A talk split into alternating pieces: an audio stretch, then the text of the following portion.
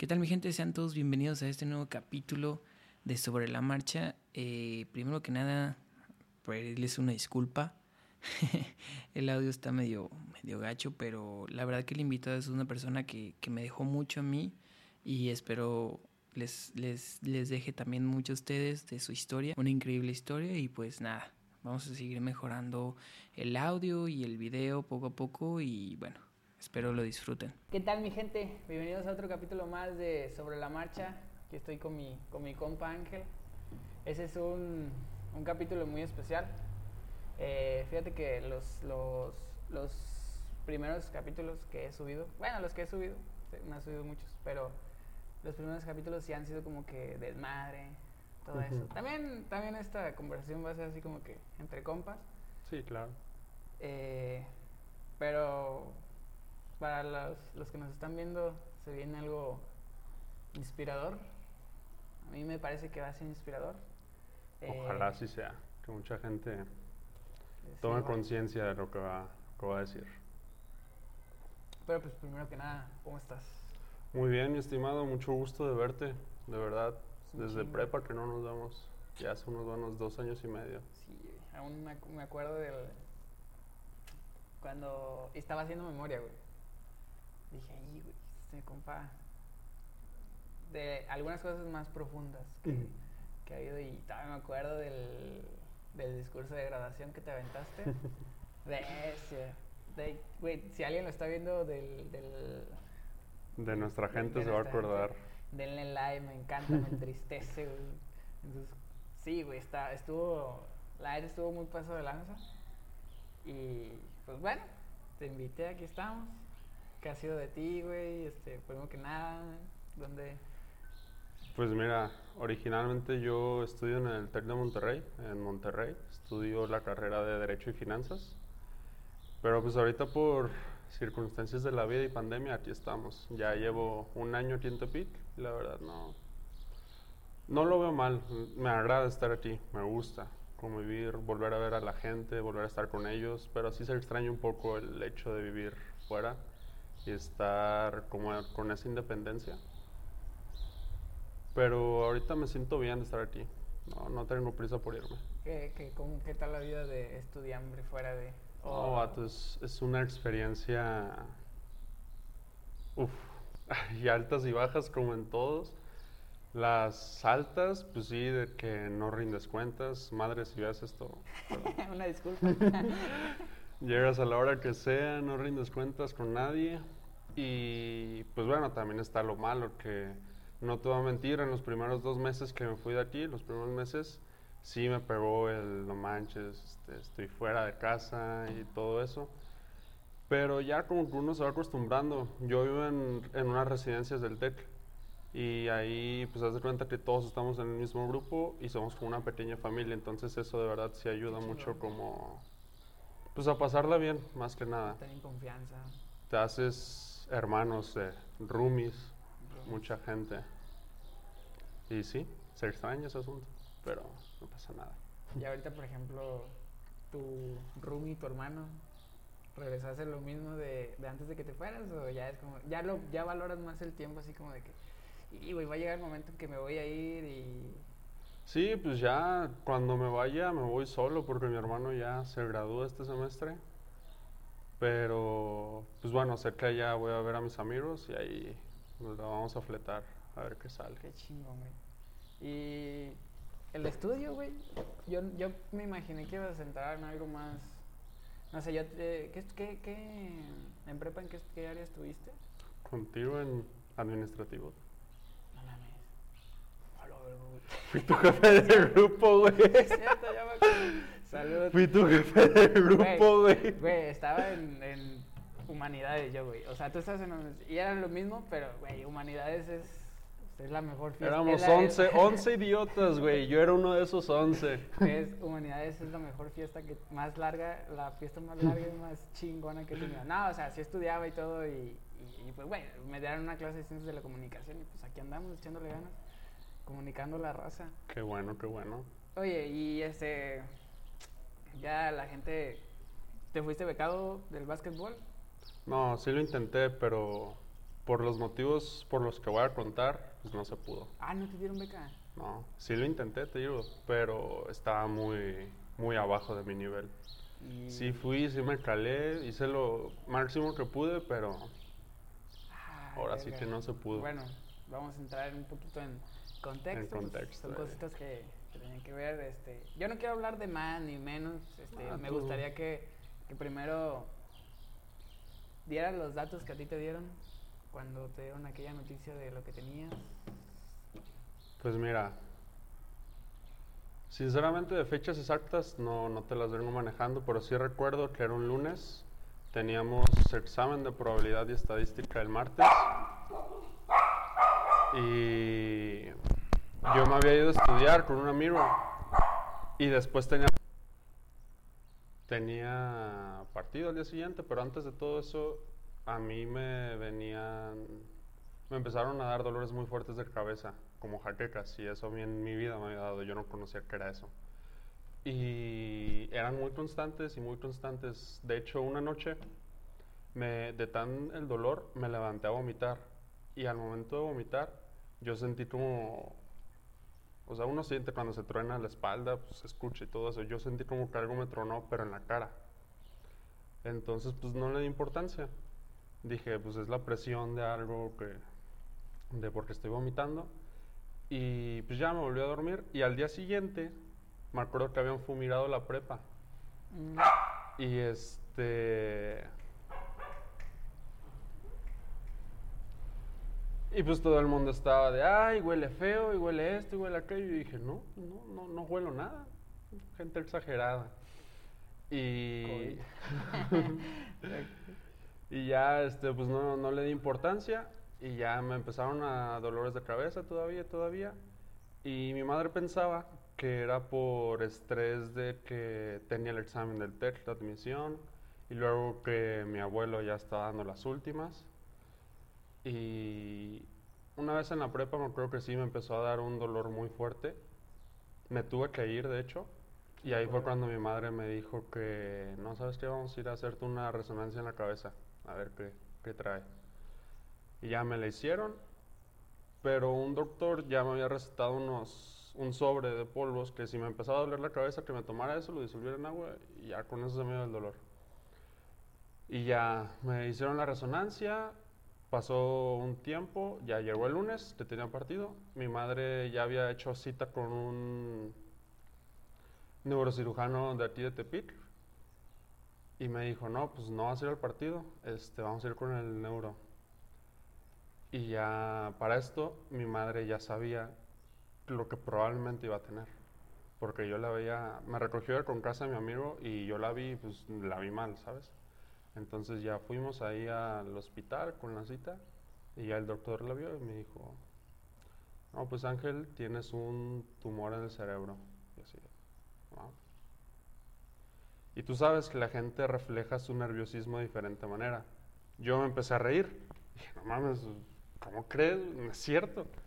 Y ya, este, mi padre serio y mi mamá pues empezó a llorar. Y ya me empezó a decir el doc que, pues ahí, él lo vio en la resonancia y que se metían que operarte ya. Que es, este, urgente. urgente, sí. Eso fue un lunes. Y yo el jueves, no, el miércoles me fui a la Ciudad de México. Saqué cita con un neurocirujano allá y este y ya me dijo, "No, sí, este tienes que operarte de ya." Me dijo, "El domingo eh, te internamos en el hospital, entras por urgencias." Y bueno, pasó el domingo, estuve todos esos días en México, llegó el domingo, entré, me internaron y todo, y el miércoles de la siguiente semana me operan. Y ya, pues, este, yo tranquilo dije, "Ah, va, va a ser rápido. Y de trámite, pues, pero yo no me imaginaba la gravedad que yo dentro de mi cabeza decía, ah, cuando el, el doctor aquí me dijo que tenía ese tumor, estaba la competencia de Aguascalientes. Sí, me acuerdo. Y le dije, oiga, pero si voy a poder ir a jugar, ¿no? Y nomás se me queda viendo. ¿Estás loco, mijo? ¿O Sí, qué? casi, casi me dice. Le dije, pues, o sea, nomás me operan y va a jugar. No, no me imaginé que tan... Que es como la, la rodilla, Sí, sí, sí. tobillo. Y ya, este, me operaron en México, pues salí todo como que si me hubieran puesto una buena madrina. Y ya, este, afortunadamente salió todo bien. El... Lo único que sí fue de lo que resultó pues, fue la pérdida del olfato. Ese sí no, ese sí lo perdí. Pero eh, tiene sus ventajas y sus desventajas. Guau, güey, ¿cómo te das cuenta si tienes COVID? Ah, porque sí tengo el gusto. Ah, bueno. Ese sí lo tengo. Y ya. Que no olías. Sí, pues ya, ya llevo dos años y medio sin. ¿Y Tres. cómo, cómo cambia aquel ángel? ¿Cambió algo de su mentalidad, de manera de ver? O ah, la neta, así como de que no habías entendido o, o no te imaginabas la magnitud de, de la situación, la minimizaste. Mira, uno ahora sí que cuando está cerca de la luz cambia la perspectiva. Empieza a valorar más las cosas y ves la vida de una forma diferente, ¿sabes? Empiezas a ver cómo pues uno vivía y pues ahora sí se, la vivía en la vida recia, como sería, como se dice hoy en día. Pero yo regresa y ve y dice, no mames, esto que me pasó a mí le puede pasar a cualquier persona. Y no estamos, este, como, siento que nosotros no vemos a nuestra edad o a esa edad en prepa, uno no ve lo que tiene. Como que solo vive y hace desmadre y todo eso. Pero ya cuando le cae el 20 de que, wow, o sea, todo esto se puede acabar así, sí, sí cambia totalmente. Sí, sí, sí. Te haces como que más... Te cambia la mentalidad de una forma más, más madura, pero pues también sigues siendo un joven y pues sigues creyendo las mismas cosas. Sí, claro. Eso no, no se va. Sí, sí me acuerdo que...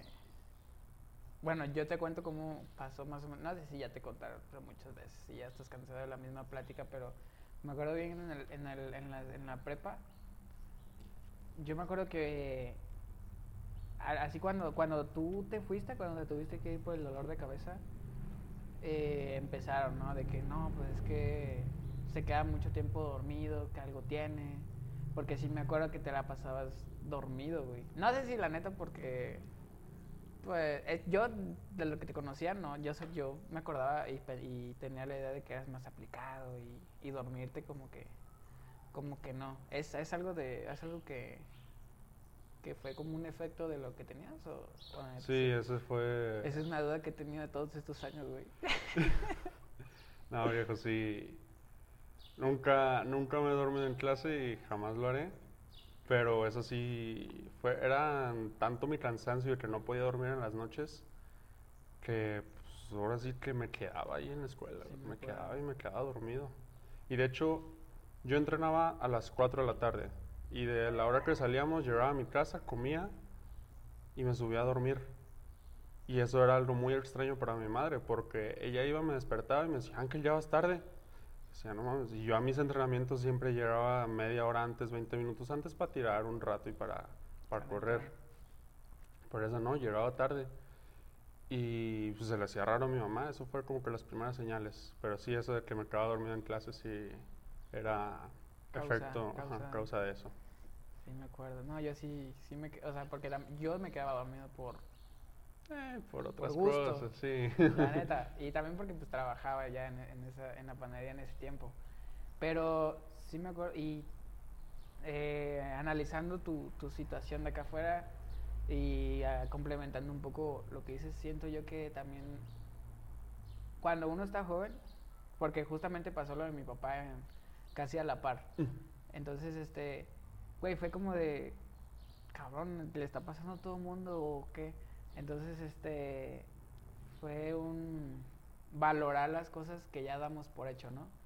¿Cómo ves? Es, es, es esa, esa mentalidad que, que agarró Ángel después de... Sí, sí, sí, te digo, uno, uno ve las cosas de manera diferente. Por ejemplo, pues no sé si te acuerdas que en el grupo de WhatsApp cada noche, cadena de oración, cadena de oración. Y dice, esa es mi pinche gente. Esa es la raza. Y luego que me mandaron la foto, dije, no, ahí sí me partió el corazón. De te decía, te extrañamos, jefe, y ver a toda esa, a todo mi grupo de Administrativo Humanidades, un saludo, andamos. hermanos. Este, sí, sí, sí, te digo, me, me partió Eh. el corazón. Ah, y verte llegar fue algo. Puta, güey. Yo creo. Yo, yo respiro así como verga, sí se pudo. Porque sí, la neta sí nos tenían. Sí nos tenían con, con la incertidumbre muy, muy cabrona. Y después de. De prepa.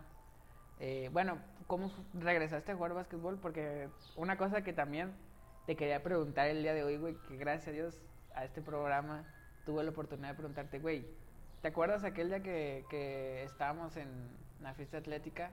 Me diste right a, la- a mi casa, eh, que es tu casa, que aquí estamos. Gracias, gracias. Y este, me preguntaste, güey, esa pregunta, güey, la, la he- me, la, me la quedé yo, güey, o sea, para mí, como de...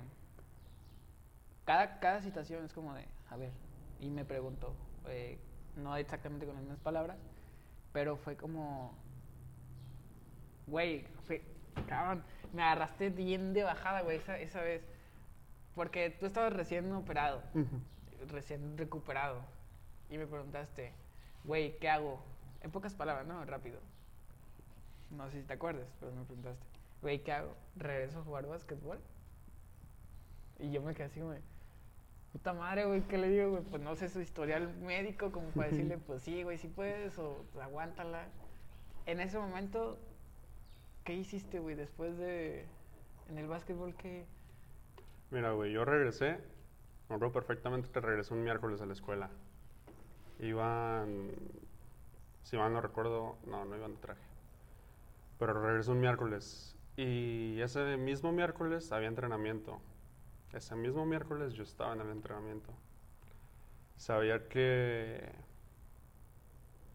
sí iba a ser como que muy difícil la recuperación porque no podía correr.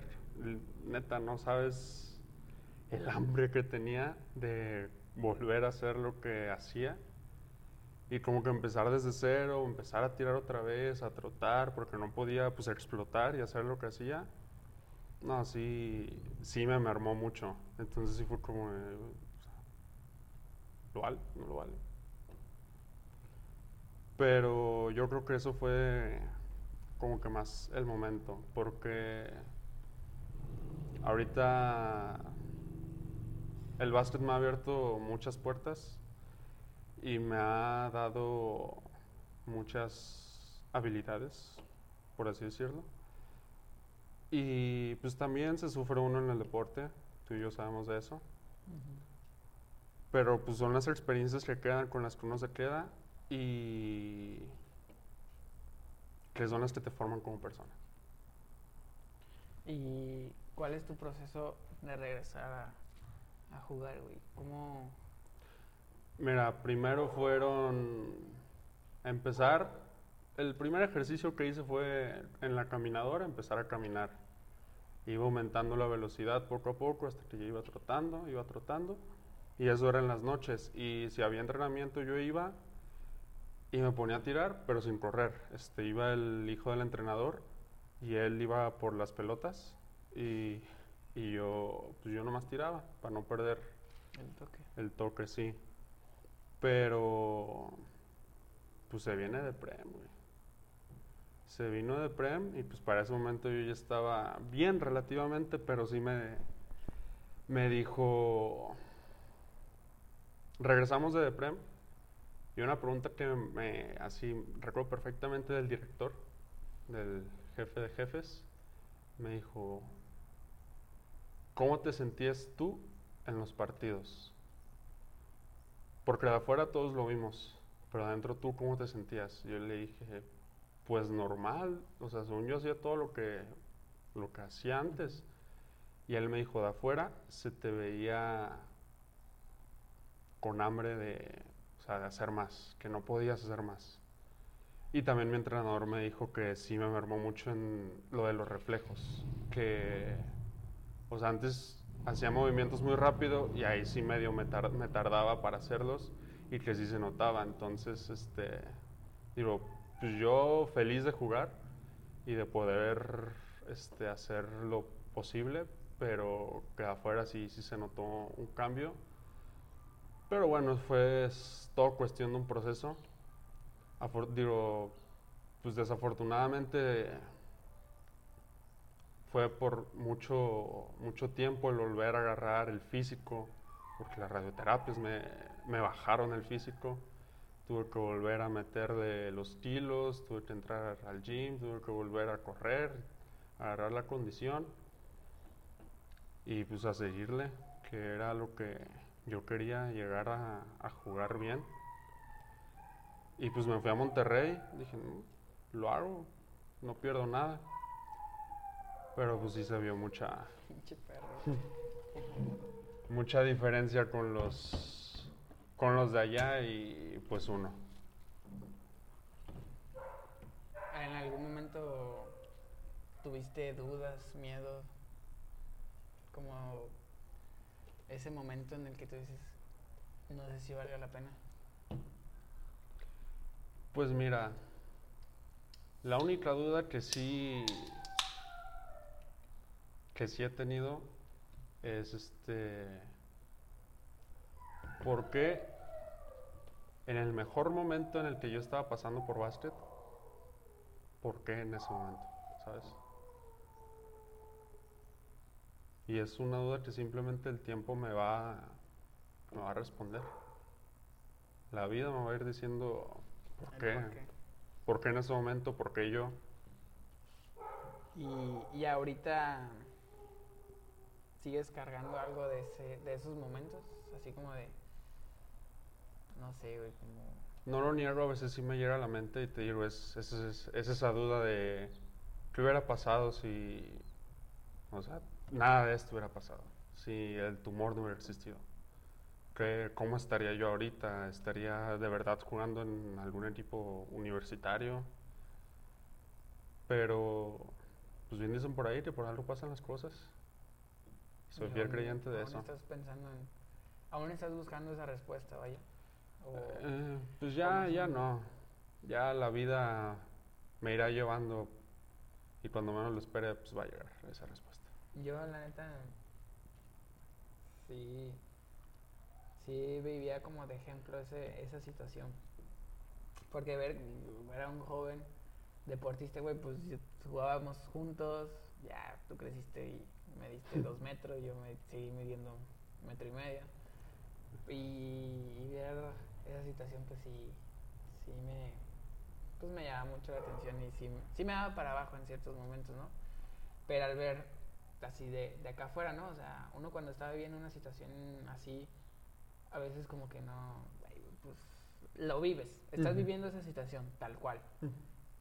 Y en ese momento el, el ver como todo un grupo de 45, 50 changos que, que no se podía parar en ningún momento, todo, todo, todo ese, ese desmadre se detenía para apoyarte. Eso fue algo como que, bestia, qué chingón. Esto, esto lo tiene que, en algún momento Ángel lo va a ver y todas esas dudas, miedos, incertidumbres, eh, todo lo que pueda pasar por su mente, esto va a ayudarlo machín. Y no sé, es algo muy, muy chingón. Eh, en ese momento, después de, de, que regresaste a las canchas, todo eso, eh, se me fue la pregunta. Así soy, se me va, va la pregunta. Mira, déjame contarte algo de cómo lo viví yo en México. Me tuve que quedar para unas dos semanas este, para que me quitaran las puntadas. Y en ese lapso de dos semanas, no te miento, fue la vida que siempre he querido. Estaba cómodo sin escuela. Pero te digo, yo veía mi celular y veía los mensajes del grupo y decía, esta es mi pinche raza. Y como gente que yo ubicaba, que no es del Colón, este, me hablaba y me preguntaba, oye, ¿cómo estás? Y no mames, o sea, qué buena onda, qué, qué buen gesto de su parte, pues de que, o sea, nos ubicamos, pero nunca nos hablamos, pero ahí está. Y créeme que todos los mensajes de profesores este, del mismo DIRE, el DIRE me habló un día, una noche antes de que me, de que me operaran. Y pues sí, sí me dio como que más, este, me dio para arriba, de que te iba a salir bien. Y,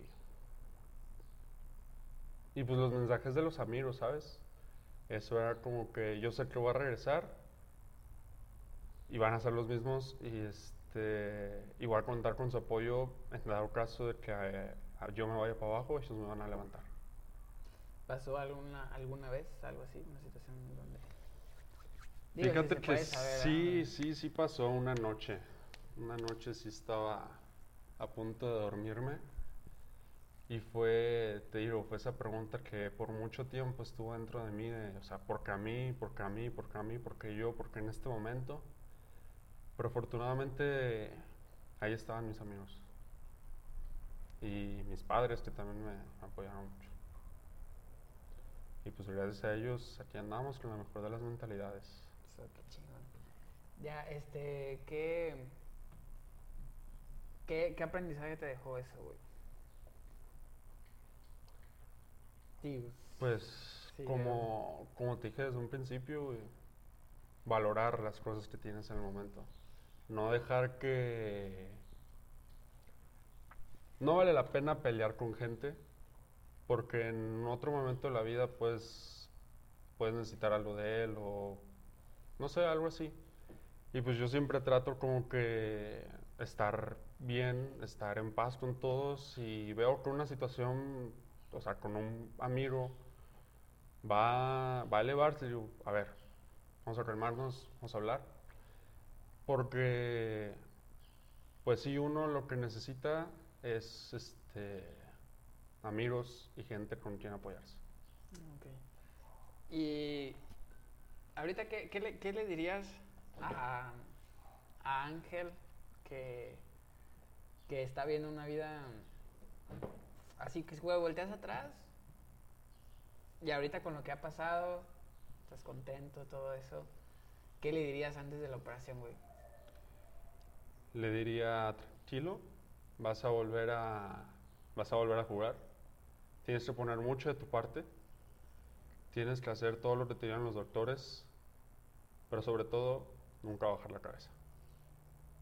Sí, te digo porque este, a lo mejor hay alguien viéndonos y, está en esos momentos y yo creo que siento que ese es el momento ideal para, para platicar la pandemia y todo eso. Eh, ayudar y creo mucho en eso de que las cosas se dan en su momento y yo sí decidí como que hacer este podcast y andar en este rubro yo siento que es, por algo, estás aquí. Eh, ya tu etapa en la universidad, ¿cómo es, güey? En el, ¿Cómo vas todo el básquet? Pues mira, la verdad, del básquet no me he despegado nunca y eso estoy eternamente agradecido. Este, fuera del equipo representativo del TEC, hay más formas de jugar, de ganar de participar representando al TEC. Por ejemplo, pues te digo, yo vivo en Resis y hay torneos del mismo TEC que se llaman interresidencias y son por deportes. Y hay básquet, fútbol y, y se hace como igual unos tryouts.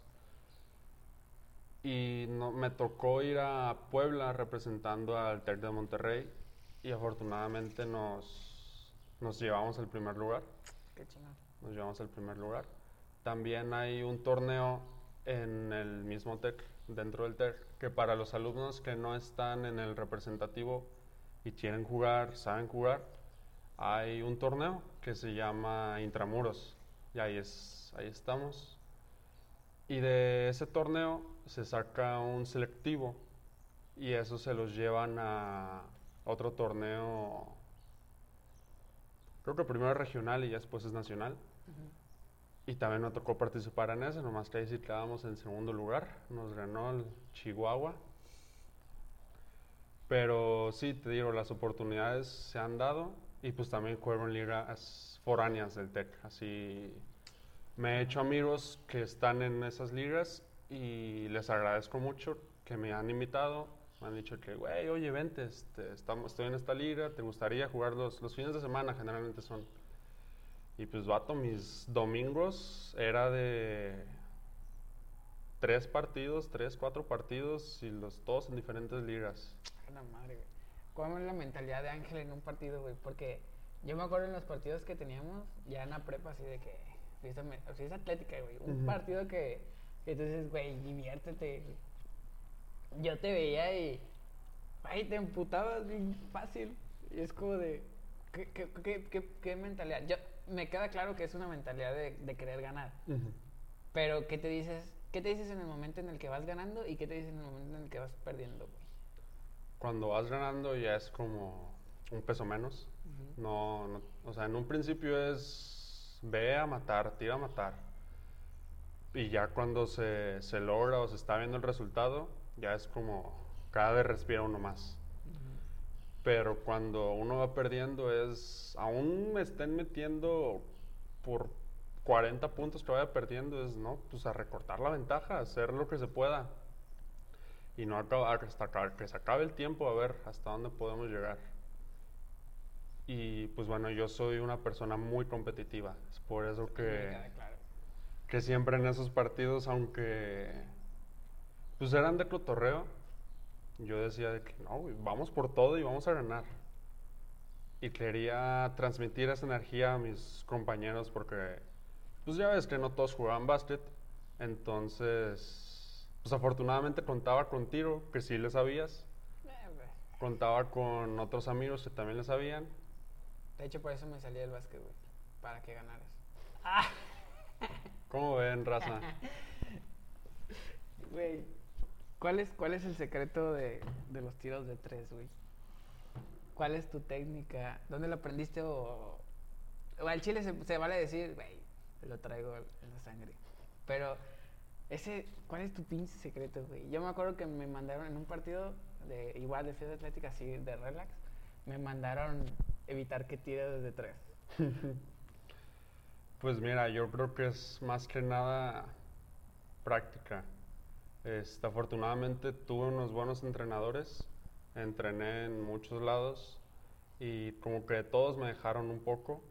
Y esa mecánica de tiro yo creo que es así, pues la fui agarrando porque pues, siempre veía videos como de jugadores profesionales y veía cómo tiraban, entonces iba perfeccionando eso hasta que un día, estando morro, tiré de lejos y no sabes la satisfacción que me dio que cada tiro que quería hacer tenía que sentir esa satisfacción y no lo lograba si no era de, de esa línea. Neta. Ah, o Entonces sea, empecé, empecé a tirar ahí y me dediqué a eso, pero también pues abarcando otros, otros ámbitos, no dejando de colar, no dejando de tirar de cerca, pero no se me va a olvidar una, una anécdota. Este, en la prepa, nuestro entrenador nos puso a tirar de media y después de tres y que nosotros sacáramos el porcentaje. Y uno dice, no, pues tirando más cerca va a ser un alto más porcentaje. Me dijo, conmigo todo lo contrario. Mi porcentaje era más, más grande de la línea de tres que de en medio. Entonces me dio mucha risa. Y pues sí, era, es, es un... Unos dicen que sí, por los jugadores de ahora, que ya el juego cambió y que todo el mundo tira de tres, pero pues uno ya lo viene haciendo desde Sí, hace me rato. queda claro que, que ese es tu, tu... Pues se podría decir que tu... ¿Cómo se dice cuando...? Mi fuerte. Ajá, ese es tu fuerte, es, es, la manera en la que te diviertes más al básquetbol. Sí. Sí, güey, sí me acuerdo. Y con, con, con lo que te pasó y todo eso, ¿ha cambiado? ¿Sientes tú o ahorita, o sea, qué ha pasado? ¿Tres, cuatro años? Fue en 2017. Acaban de pasar tres años. Tres años. Este sería el cuarto. Todavía... no como que piensas en eso, pero sientes que, que cambió algo, o sea, como, no en tu manera de pensar, sino en... de- Físicamente. de- ajá, como... Pues mira, sí, en un principio sí cambió, estaba muy débil. Te digo, tanto el director como mi entrenador de prepa, el profe Aguirre, notaron que... Lo ve, güey. Ve este episodio. Sí, ah, saludos, profe. Este, pues notaron que mis reflejos no eran los mismos, que, que mis movimientos eran más lentos, que pues que no era quien yo era antes. Y ahorita, a los tres años. Ah, Ahorita ya puedo decirte que sí estoy más completo que antes. Ahorita sí, sigo tirando de tres, pero aprendí a también meterme, que no todo tiene que ser tiro de fuera, también hay que entrarle a los putazos, a meterse y pues empecé a, a meterle un poco al gym. Este, no se nota porque siempre he sido flaco, pero amigo. este. Pero sí, en Monterrey sí cambió un poquito mi manera de juego. De, seguí tirando, sí, pero también me, me metía más, atacaba más, atacaba más. Por ese sentido, te digo, de competitividad que tengo. Que nosotros nos metían y decía, órale pues, nos vamos al tú por tú. Y yo me metía y me metía y me metía. ¿Cómo es, ¿Cómo es jugar ahorita, güey, en, en la universidad? Ahorita es. El que juega más listo gana. El que es más listo gana, 100%. ¿Cómo es jugar listo en el básquetbol? Tienes que, primeramente, mantener siempre la calma, observar cómo está tu, en tu, la defensa del otro equipo, ver a tus jugadores. Este, y pues bueno, yo por la posición que juego, juego de botador. Entonces es este, rotar la bola, rotar la bola, hasta encontrar el punto en donde la defensa ya haga bolas, y es ahí este, donde uno tiene que atacar por ahí. Pero también con la ayuda del, equipo, repartiendo, repartiendo la bolita. Pero sí, no te niego que a veces sí me, me gana mi... Pues ahora sí que mi egoísmo y mi hambre de meter la bola, porque no, yo estoy acostumbrado desde siempre, desde niño estaba acostumbrado que tengo que meter muchos puntos y si no los meto me frustro. Entonces, sí, a veces sí, yo hago las jugadas individuales, no siempre, siempre, no siempre salen, pero afortunadamente la mayoría de las veces sí salen. Y uno sí, cuando las cosas no le salen como quiere, sí se empieza a frustrar. Y es ahí donde uno tiene que, a ver, calmamos todo y reorganizamos. Kobe Bryant, ¿qué opinas de...? Mamba Mentality. No, ese, ese hombre sí. Debo admitir que sí, este. Porque a lo que escuché ahorita de que entrenabas media hora antes y que ese güey lo hacía una hora. No, sí, no, primero, primero una Sí. hora. No, o primero era media hora y después empezó con... Algo, algo así había escuchado hace poquito. Llegaba antes, sí, llegaba Ajá, antes. llegaba antes y luego, según eso, en, en un partido se enteró que alguien del otro equipo iba a llegar igual Y y, llegó él llegó antes. media hora antes.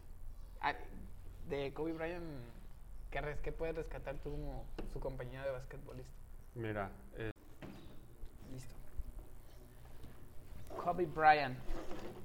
en mi segundo año de prepa, yo sabía el equipo que teníamos, yo sabía las posibilidades que teníamos para el evento grande marista y también para competitividades aquí del estado. Yo sabía que podíamos ir a lo grande, ir por todo. Entonces, este, ese año, yo dije, ¿sabes qué? Yo voy por ese MVP de, de ese torneo. Yo lo voy a conseguir y lo voy a lograr y lo voy a lograr. Y cada, cada entrenamiento, lunes, miércoles, viernes y sábados, ya el sábado no, no llegaba tan temprano, pero los lunes, miércoles y viernes sí llegaba a mi media hora antes, mis 45 minutos antes, me podía hacer tiros libres, me ponía a tirar de la línea de fuera, de la línea de tres, y me ponía a correr y ya que estaba cansado, órale, tiros libres otra vez, y ya este, Y así fue todo el proceso de enero hasta mayo, que es este eh, que es pues eh, prem. Y pues llegando, llegado el día del torneo, uno sabe que es darlo todo en cada partido para poder estar, competir en ese, en ese premio. Pero pues mira, las, la vida actúa de una manera muy extraña. No lo gané ese año, lo ganó mi hermano, que también muy merecido lo tenía, Raúl, que también espero que estés viendo esto, cabrón. Lo ganaste, perro. Pinche perro desgraciado. No, pero sí, muy, muy merecido lo tenía. Y también, no te voy a mentir, sí me mermó ese momento. Y decía, el básquet me ha quitado mucho, me ha dañado mucho. Y decía que, o sea, güey, o sea, ¿qué caso tiene darlo todo si al final, por X o Y circunstancia, no se va a lograr?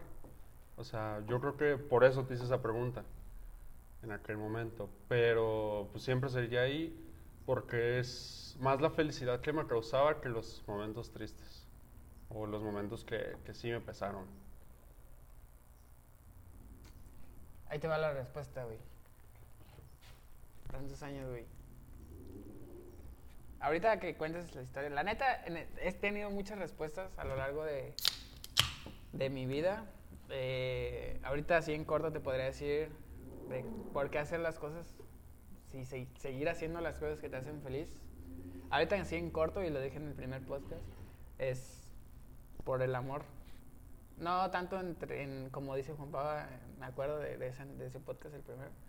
Eh, No tanto la puñeta mental de por amor y me vale, ¿no?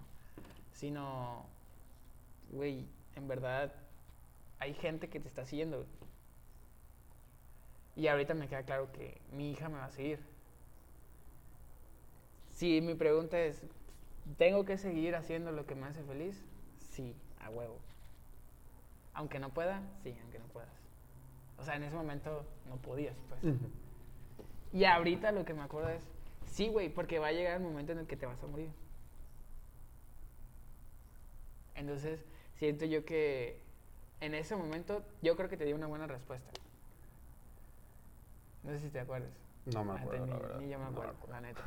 Pero en ese momento creo que sí te di una buena respuesta. Que más o menos tiene que ver con la misma. O sea, mi mentalidad ha cambiado, pero no ha cambiado mi manera de ver la vida. Bueno, se ha cambiado. Bueno, es, es, un, es, una, es, es un círculo muy, muy bonito el, el de la vida. Pero sí, porque te vas a morir, cabrón. Sí, ¿tengo que seguir jugando básquetbol? Sí, a huevo. A huevo que sí. Porque si te gusta y lo haces, si te entregas machín, y aunque, si, aunque pierdas un torneo, el MVP, ¿lo vas a querer al siguiente? Sí, a huevo. Porque no sabes si el próximo año te va a dar otra madre. No sabes si en, en el testículo derecho, en la nal- No sabes, güey, qué va a pasar. Y ahora sí, el- la vida, el, el- el destino, lo, lo que quieran ver, te va a decir no. Hasta que, eh, güey, esto, madre, es, es como, como estar pensando si la gente me ve. Yo tengo un proyecto que, que, que no nadie, nadie sabe, Ujú. que es generar contenido para mi hija. Cada, cada persona que viene es, es, es estratégica. El número de, de la persona, cada persona es estratégica. Para que si en algún punto mi hija tiene la curiosidad de, de cómo fui en mi, de mi- en mi juventud, De a ver, de chaval, que le llegue la pregunta, ay, ¿cómo era mi jefe? A ver. Y vea estos podcasts, se ve así como de wow. A lo mejor no, a lo mejor sí, quién sabe. Era un desmadroso, cabe recalcar, un desmadroso. Nah, güey, en la prepa yo siento que en la prepa fue en- dentro del salón de clases fui muy tranquilo. Sí, en la prepa sí te sentaste. Yo siempre he estado que- en mi mundo. Yo siempre he sido una persona que, que me encierro en mi mundo y ahí ahí estoy muy muy como No, vato, tu mundo en secundaria, vato. Montoya, ve por otro aviso. ¿Otro? Bestia, güey. Sí me acuerdo de esa vez. ¿Tú te acuerdas? Güey, ¿te acuerdas? que pinche moncho así. Saludos, saludos, maestra Tina. Güey, ese momento fue el mejor momento de mi vida, güey. Fue una adrenalina que me he subido a montañas rusas y no me la ha dado. Porque era una de las maestras más corajudas, güey. Por no más decir de las más, este, de las más. No, güey, esa historia, uf, güey, estuvo muy bonita, muy bella, güey. Sí me No, acuerdo. no, no. Alrededor de, la gente que estaba así alrededor de, del, del, de, mi, de mi escritorio, güey, estaba así como, no, ay, yo quería repartirlos, güey, como volante, como, cuídamelo, cuídamelo, ahorita me lo das, güey. Y, pues, y nadie se quería hacer responsable, güey, nadie me quería echar la mano. Entonces los tuve que guardar abajo de mi chamarra, güey. No, mames, pinche vergüenza, güey. En eso, no me acuerdo qué hice, güey. Creo que, que se, se atoró mi chamarra con mi mochila, así de, como era de las que se cuelgan así Ujú. en, en- en diagonal. Se atoró esa madre con la manga. Entonces al momento de sacar mi mochila, salieron volando todos los avisos y reportes, güey. No. Mira, güey, nuestro cuaderno eran de 100 hojas. Fácil, hacía medio, medio cuaderno, güey. No. Nada, nada, pero, pero Esas anécdotas son las que quedan para estos Sí, momentos. sí, huevo. Pero cabe recalcar que esos avisos eran por no entregar los avisos. Fácil, mínimo.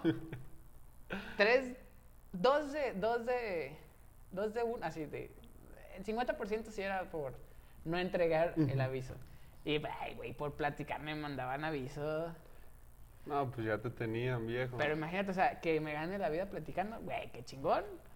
Y me mandan reportes por platicar en la, en la secundaria.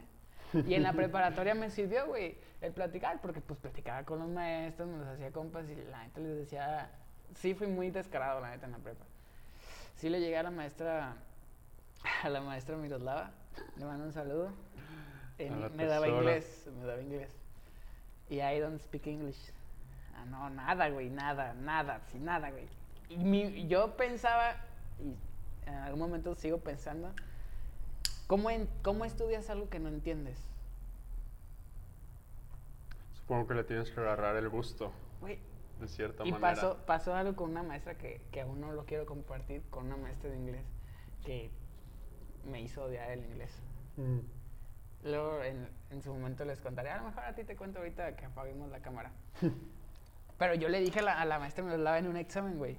Le dije, maestra, así, güey. Estaba haciendo un examen, güey, todos. Y en los últimos momentos donde ya quedan cinco minutos para acabar el examen, ya la mayoría terminó, ya, ya quedaron los güeyes que... Que ya. Sí, ya, ya. Es como, de, maestra, neta, ¿me quiere tener otro año aquí? Te lo juro, güey. Maestra, La neta, mire, no le entiendo. Trato de estudiar, pero no le entiendo. O sea, no entiendo qué estoy estudiando. Y fue así como de... Bueno, yo siento que así como de que... Bueno, tienes razón. Le llegó. sí, le llegó. Pero bueno, a lo que iba. a lo que iba. Fue, pues en algún momento te vas a morir. Y ahorita, mira, qué chingón que, que he viajado un poquito más y, y le agarré un gusto al idioma. Que no es como de que ahorita te lo hablo y te lo entiendo y te escribo, pero mínimo sé comprar una hamburguesa, Mm. que es lo importante. Sabes sobrevivir. Sé sobrevivir en, en- en- en Estados Unidos. Y, güey, güey, pues es Google Traductor siempre está al, al Siempre está a la cañón. mano ahí. siempre está al pie del cañón. Y, güey, y este, pues sí, güey, eso es, eso es como que la respuesta que ahorita, y a lo mejor es como que muy sonada ahorita por estos tiempos de que te vas a morir y ya las cosas porque te vas a morir. Pero siento yo que, no sé, güey, siento que, ¿qué hubiera pasado si, si la historia hubiera sido diferente? ¿Te has puesto a pensar? Completamente. Pero, como bien dice un cantante, el hubiera ya no existe. Ya no existe. Y lo que es es, lo que está está, y pues lo que se venga, que se deje venir. Oye, eh, hay, un, hay un modelo de, de- de manera de resolver las situaciones que es siempre sacando el peor de los casos y siempre sacando el mejor de los casos. Te quitas como que la ansiedad de estar pensando en el, en el futuro, en lo que va a pasar, te la quitas pensando en, pues es lo mejor que puede pasar. Y esa, esa, esa como que, como que esos nervios, es- esa presión que sientes al pensar en lo que, en lo que como que en, en lo malo, te lo quitas como diciendo, pues esto es lo peor que puede pasar. ¿Tú en algún momento usaste algo así? O sea, ¿sí te llegaste a pensar como de, ¿qué pasaría si la operación sale mal? Mira, antes de la operación, yo sabía en las manos en quién me encomendaba, yo sabía la cantidad de buenas vibras que me estaban mandando, yo sabía que la gente de aquí y de otros estados, de familia de otros estados y otras ciudades, este, rezaban por mí. Entonces, como bien lo dije en mi discurso de prepa, con todo eso, ¿qué me puede pasar? Y además, dentro de mí, antes de todo eso, yo sabía que todo iba a estar bien. Yo sabía que iba a volver, yo sabía que iba a, volver a jugar básquet. Te digo, yo tenía la mentalidad de llegar y vámonos a Aguascalientes. Pero pues no. Ven. Lo, lo voy a castrar ya. Ven, vente. ¿Quieres? Ven.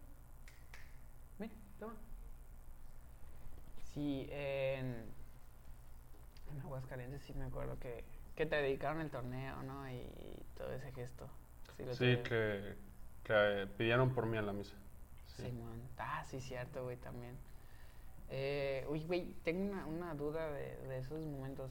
¿Tú caíste en coma No. o algo así? Porque mm, tengo así como que medio borrosa, pero como que tardaste en, en- reaccionar después de la operación o... No, mira, no. No sé cuánto tiempo tardé en despertar, pero según los doctores fue lo normal. Yo lo primero que, re- o sea, recuerdo estar en la cama, recuerdo ver a mi papá con su chamarra azul y ya, o sea, recuerdo, o sea, lo veía, me decía algo y yo me volví a dormir por, pues, por lo mismo sedado que estaba. Y ya después, este, según eso pasó toda mi familia, no sé, no me consta, estaba, no lo recuerdo, o sea, nomás recuerdo a mi papá y a una tía que vi- vivía allá en México.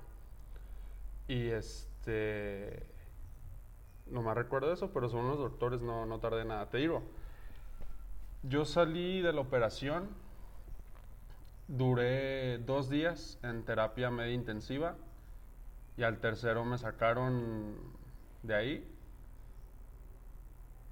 y al día siguiente, desde que me sacaron, estaba mi tío Pepe. Mi, mi tío es un tío muy querido por mí. Y me dice, ¿sabes qué? Vamos a caminar. Y yo así, "Ah, ¿para qué? Estoy bien a gusto. Ahorita no. Y ya y me dice, no, no, no, vamos a caminar, a que conozcas. Y dije, está bien. Y ya, pues yo iba bien campante. Ya iba a salir. Este, bueno, primero mi madre me dijo, hey, ponte calzones. muchacho". Y ¿A ya. poco sí traías la bata cachitera? Sí, ya está abierta. Y ya este, me, me puse mis calzones y ya salí. Pero, o sea, me los puse y no me volví a amarrar la bata, pues se me olvidó. Qué valiente. Y ya salí y este... Y este, te digo, yo salí a caminar con mi tío y me topo a mi enfermera allá afuera y me dice, ¡Hey, Ángel! Y yo, "¿Eh?". ¡Ay, traes abierto aquí atrás! Ya, perdón. Y ya, pues me lo cierre y, y ya mi tío y yo nos fuimos a, a caminar alrededor del piso. Y yo le dije, oye, pues está muy aburrido aquí. Me dijo, sí, ¿verdad? Y nos bajamos de los del piso, nos bajamos, fuimos a la- al primer piso, este, vimos el gimnasio, tiene una alberca, pinche hospital. Este, fuimos al segundo piso y ya regresé a mi cuarto y pues le- me, preguntó la enfermera, de que, oye, ¿cómo te sentiste? Le dije, ah, muy bien, este, caminé por aquí, este, sí, con la ayuda de mi tío, pero pues yo era básicamente caminar solo. Me fui al primer piso y me dice, ¿qué? ¿Te fuiste al primer piso? Ya le dije, sí, ahí por el área del gimnasio. No, ¿cómo? Ahí es la, el área más infectada, no debiste haber bajado. Me regañó la enfermera y dije, ah, perdón, ya, ya no lo vuelvo a hacer. Perdón, reina. Y ya, este fue, fue una experiencia muy entretenida, por así decirlo. Fue una recuperación muy rápida, eso estoy muy agradecido que fue una recuperación muy rápida. No sé si, bueno, sí sé por qué. Por lo bien este, saludable que estaba Físicamente. físicamente, sí, por lo fuerte. Sí, pues sí me acuerdo que sigue siendo un pinche roble, güey. Sí me acuerdo. Entonces, este, lo que sí me armó fueron las mendigas radiaciones que me dejaron pelón, me hincharon. Sí me Este, acuerdo, güey. Digo, o sea, Sin cejas, sí, con o todo sea, respeto, estás curiosito. Sí, sí, sí. Y este. Pero pues te digo, fui con una nutrióloga y ahora sí me dijo: ¿Sabes qué? Te vamos a poner en gorda. Y dije: ¿Cómo me gusta? Pura grasita, padre. Y pues ya proteína y el ejercicio, proteína, ejercicio y proteína para engordar. Y ya así, este. ¿Cuáles son los, los, los pasos básicos para una persona que se recupera de... O sea, porque aparte te dijeron que era benigno, maligno. Maligno. era Era maligno. Maligno es lo peorcito el que feo. El feo. Sí. Sí, no, o sea, lo curioso es que el doctor me dijo, es muy raro este tumor, y más en una persona como tú, de tu edad y de tu género.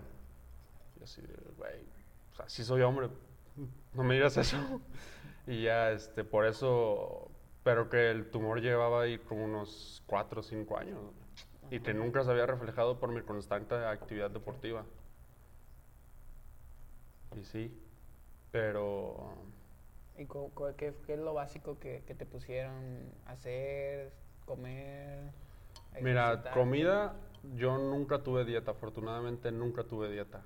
Mis, este, una vez llegó el mismo tío, el tío Pepe, llegó con una pizza y pues él sabe que a mí me encanta la pizza y ahí yo estaba en, este, todavía en el hospital, pero ya, ya me habían operado y todo, y con una pizza y le digo, ay, ¿me das una? ¿Un pedazo? Y me dijo, primero pregúntale a tu doctora si tienes dieta o a tu doctor. Y ya este le hablé, oiga, ¿tengo dieta? Y ya me dijo, no sé, tenemos que preguntarle a tu doctor. Y pues ya me esperé hasta el siguiente día. Y ya me dijo el doctor, no, pues no, no tienes dieta. Y ahí hay un letrero arriba de la cama decía, no dieta. Y dije, ay, de aquí soy.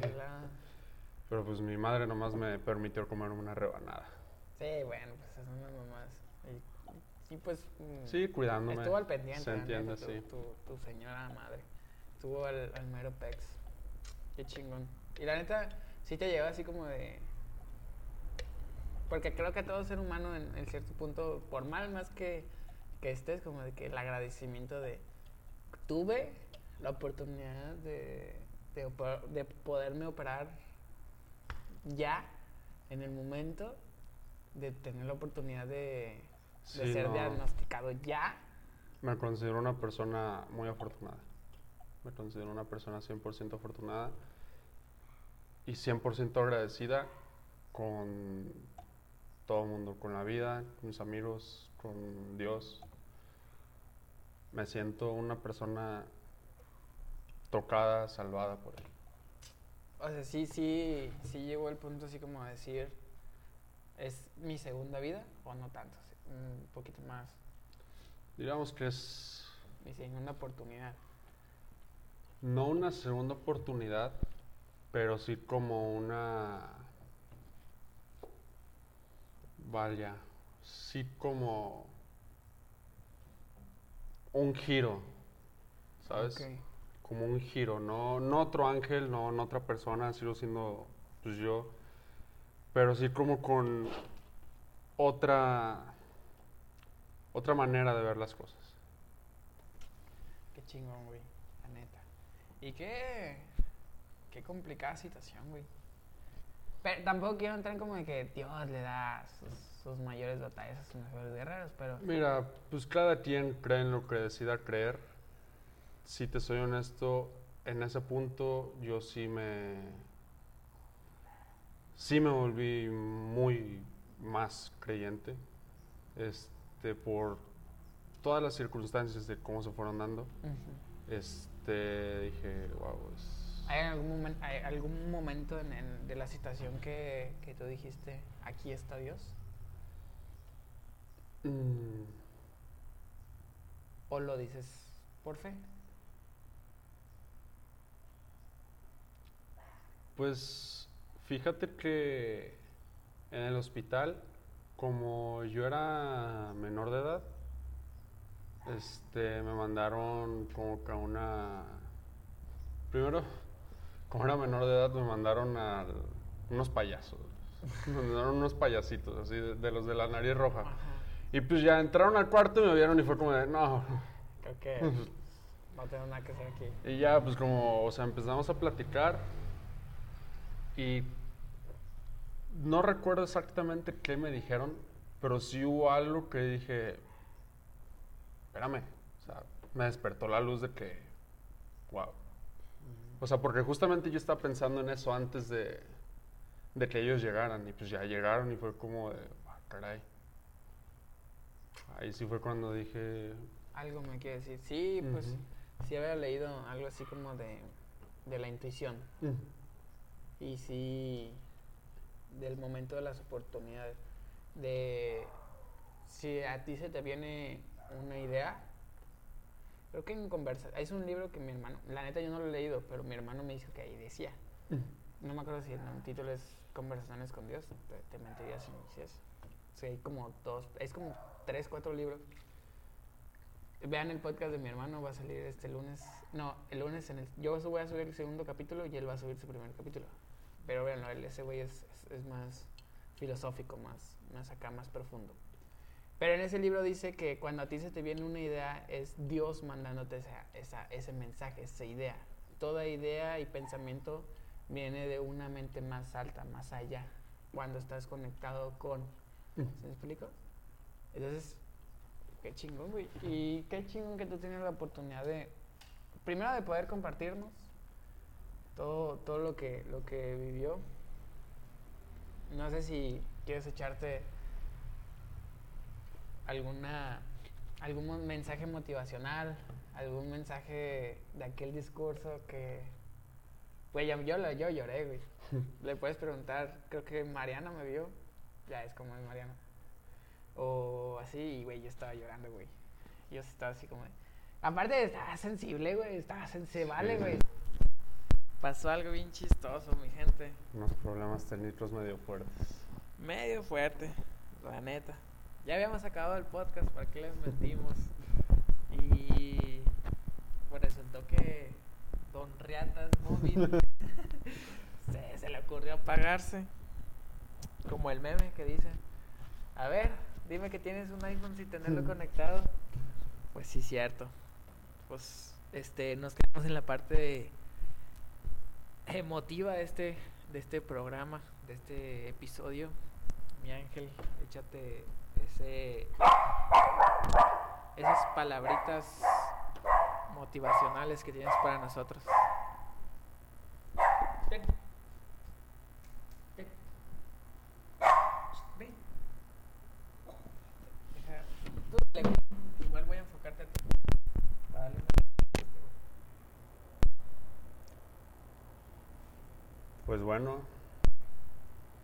quiero decirles que nunca hay que agachar la cabeza, aunque la situación se les vea de lo más difícil. Siempre hay que tener la mejor mentalidad, siempre hay que esperar lo mejor. Y bueno, este hay que adaptarse a lo que uno tiene y mejorar, siempre tratar de mejorar. Y lo vuelvo a repetir, la mentalidad influye mucho, influye demasiado. Si tú amigo, tu amiga estás pasando por algo igual, peor, menos, créeme, las cosas van a resultar, van a salir bien. Puede tomar su tiempo, sí, pero de alguna u otra forma vas a quedar feliz con el resultado, vas a saber por qué sucedió de esa forma y pues bueno, vas a estar feliz con, el- con lo que pasó. Pues muchas gracias, mi ángel. Ya, por, aparte por repetir el- esta última parte, este, se aprecia, ¿no? El hecho de, de, pues aquí sí somos medio desmadrosos en este programa, sí tenemos esa, esa, esa costumbre de estar entre compas, pues. Pero muchas gracias por darnos la No, hombre, muchas oportunidad. gracias a ti por invitarme. Ah, güey, pues Un placer. vamos a hacerlo otra vez. Dime lo bonito, güey, que me dijiste. en- no, gente, estuvo.